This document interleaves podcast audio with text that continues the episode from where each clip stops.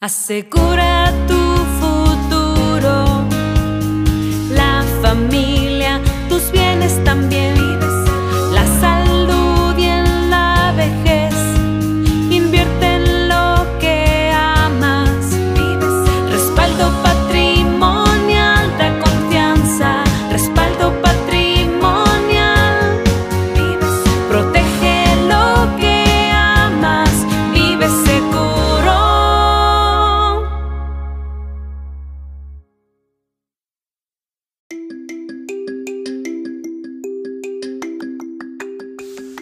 Hola, ¿qué tal? Me da mucho gusto que sigas escuchando las lecturas positivas que he compartido desde mi podcast. El día de hoy seguiremos dando lectura al libro Aplauso del Cielo de Max Lucado y nos toca leer el capítulo número 9 que se llama Dichosos los que tienen hambre y sed de justicia, una sed saciada. Debo confesarte que esta lectura no es eh, la segunda vez que la lea, porque obviamente ya había leído este libro. La he leído varias veces y todas las veces que leo este capítulo, pues eh, me da cierta sensación de emociones encontradas. La piel se me pone chinita y me hace entender la magnitud del amor de Dios hacia nosotros. Espero que tú disfrutes mucho de esta lectura de este capítulo y que al igual que a mí, pues te sea de bendición. También te comparto que tenemos un saludo de una persona muy especial de San Luis Potosí y dejo que se presente. Comenzamos.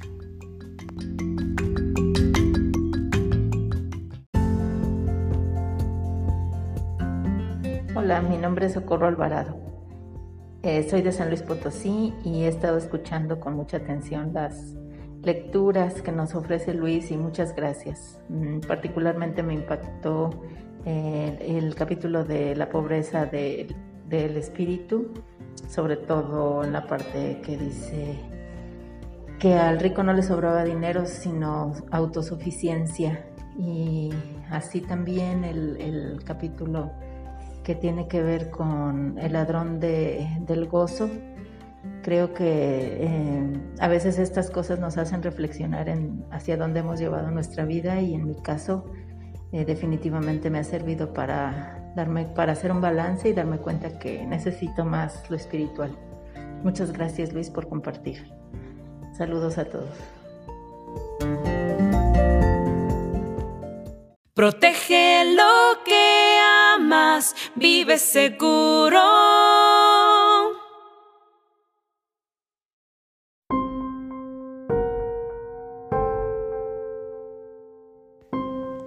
Capítulo número 9. Una sed saciada. Mamá, tengo mucha sed. Necesito beber algo. Susana Petroizan escuchó los ruegos de su hija, pero nada podía hacer. Ella y Gayaney, de cuatro años, estaban atrapadas bajo un derrumbe de toneladas de concreto y acero. Junto a ellas en la oscuridad estaba el cuerpo de la cuñada de Susana, Karin, una de las 55 mil víctimas del peor terremoto de la historia de la Armenia soviética. La calamidad nunca golpea antes de entrar, y esta vez había derribado la puerta. Susana había ido a la casa de Karim para probarse un vestido. Era el 7 de diciembre de 1988 a las 11.30 de la mañana. El sismo ocurrió a las 11.41. Se acababa de quitar el vestido y solo tenía puestas las medias y un enagua cuando el apartamento del quinto piso comenzó a estremecerse. Susana agarró a su hija pero solo alcanzó a dar unos pocos pasos antes de que el piso se abriera y se precipitara. Susana, Gayaney y Karin cayeron en el sótano mientras alrededor de ellas se derrumbaba el edificio de apartamentos de nueve pisos. Mami, tengo sed. Por favor, dame algo. No había nada que Susana pudiese darle. Estaba atrapada, echada sobre su espalda. un panel de concreto que estaba 45 centímetros por encima de su cabeza y un tubo de agua aplastado encima de sus hombros le impedían incorporarse.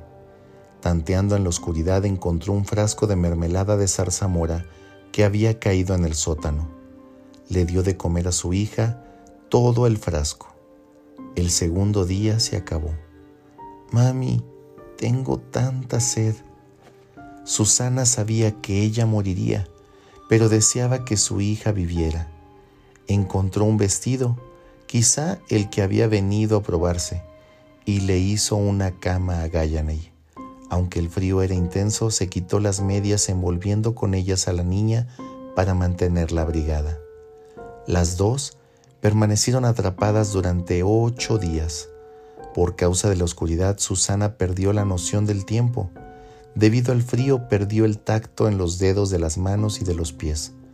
Por causa de su imposibilidad de movimiento, perdió la esperanza. Solo esperaba que llegara la muerte. Empezó a tener alucinaciones. Sus pensamientos divagaban. Un sueño misericordioso ocasionalmente la liberaba del horror de su entierro, pero el sueño era breve. Siempre había algo que la despertaba, el frío, el hambre o casi siempre la voz de su hija, Mami, tengo sed.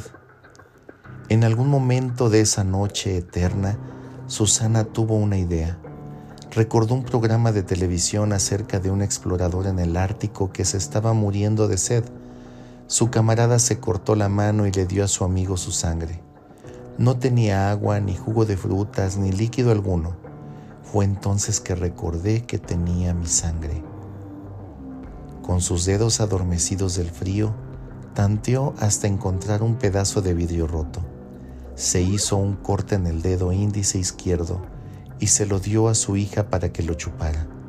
Las gotas de sangre no fueron suficientes. Por favor, mami, más, córtate otro dedo. Susana no tiene idea de cuántas veces se cortó. Solo sabe que si no lo hubiese hecho, Gayaney habría muerto. Su sangre era la única esperanza para su hija.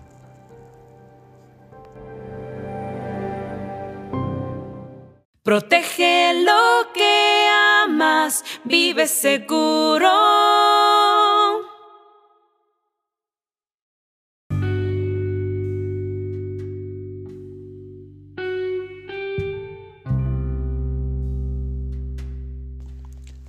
Esta copa es el nuevo pacto en mi sangre, explicó Jesús levantando el vino.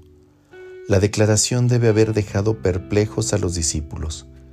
Se les había enseñado la historia del vino de la Pascua. Simbolizaba la sangre del cordero con el que los israelitas, que tiempo atrás eran esclavos en Egipto, pintaron los dinteles de las puertas de sus casas. Esa sangre había alejado a la muerte de sus hogares y salvado a sus primogénitos había ayudado a librarlos de las garras de los egipcios. Durante miles de generaciones los judíos habían conmemorado la Pascua sacrificando corderos. Cada año la sangre era derramada y cada año se celebraba la liberación. La ley exigía el derramamiento de la sangre de un cordero. Eso bastaba. Bastaba para cumplir con la ley. Bastaba para satisfacer el mandato bastaba para justificar la justicia de Dios, pero no bastaba para quitar el pecado, porque la sangre de los toros y de los machos cabríos no puede quitar los pecados. Los sacrificios ofrecían soluciones temporales, pero solo Dios podía ofrecer la solución eterna. Así que lo hizo. Bajo los escombros de un mundo caído, se atravesó las manos entre los despojos del naufragio de una humanidad colapsada, se abrió el costado. Sus hijos estaban atrapados, por lo que Él dio su sangre. Era lo único que tenía. Sus amigos se habían ido, su fuerza estaba menguando, a sus pies habían echado suertes para repartirse sus posesiones. Incluso su padre había apartado su rostro. Su sangre era lo único que tenía pero su sangre bastó. Si alguno tiene sed, dijo una vez Jesús, venga a mí y beba. No nos resulta fácil reconocer nuestra sed. Hay fuentes falsas que calman nuestras ansias con azucarados tragos de placer, pero llega un momento en que ello no satisface. Llega una hora oscura en la vida de cada uno en la que el mundo se derrumba y quedamos atrapados bajo el escombro de la realidad, ardiendo de sed y muriendo. Algunos preferirían morir antes de reconocerlo, otros lo reconocen y escapan a la muerte. Dios, necesito tu ayuda. Así vienen los sedientos. Conformamos un grupo andrajoso, unidos por sueños rotos y promesas incumplidas, fortunas que nunca fueron amasadas, familias que nunca fueron fundadas, promesas que nunca fueron cumplidas, niños con los ojos abiertos de miedo atrapados en los sótanos de nuestros propios fracasos. Y estamos muy sedientos. No sé de fama ni de posesiones, ni de pasión ni de romance. Hemos bebido de esos estanques. Son agua salada en el desierto. No sacían, matan. Dichosos los que tienen hambre y sed de justicia. Justicia, ahí está. Eso es lo que anhelamos. Estamos sedientos de una conciencia limpia. Deseamos hacer borrón y cuenta nueva. Anhelamos empezar de cero rogamos que llegue una mano y se introduzca en la oscura caverna de nuestro mundo, haciendo por nosotros lo que nosotros mismos no podemos hacer, arreglarnos nuevamente. Mami, tengo tanta sed, suplicaba Gayaney. Fue entonces que recordé que tenía mi propia sangre, explicó Susana. Entonces la mano fue cortada, la sangre derramada y la criatura salvada. Dios, tengo tanta sed, rogamos. Es mi sangre, la sangre del nuevo pacto, declaró Jesús, derramada para librar a muchos de sus pecados. Entonces la mano fue atravesada, la sangre derramada y los hijos salvados.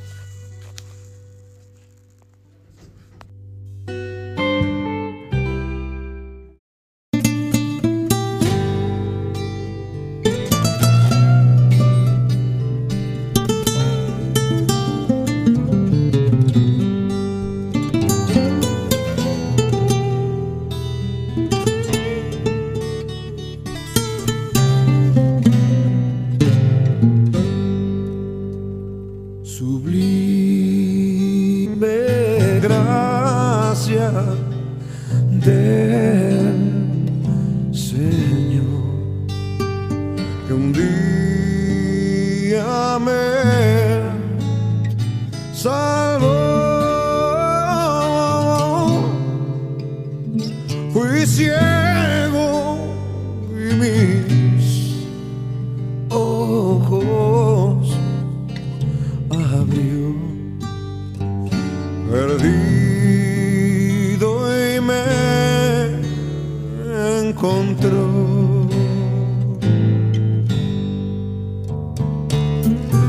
Su gracia me, me enseñó a entender mis dudas. Él ahuyentó.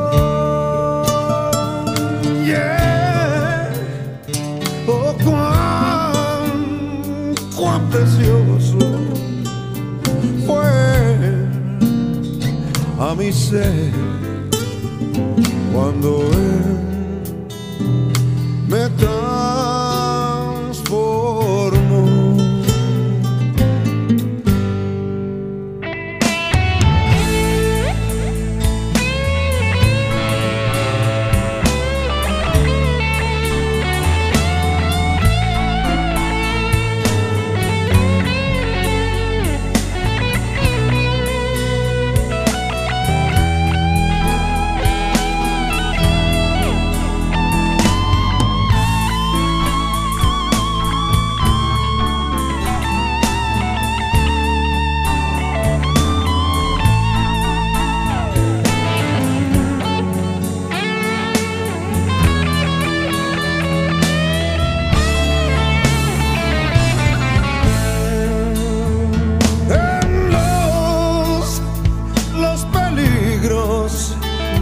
Oh, of affliction.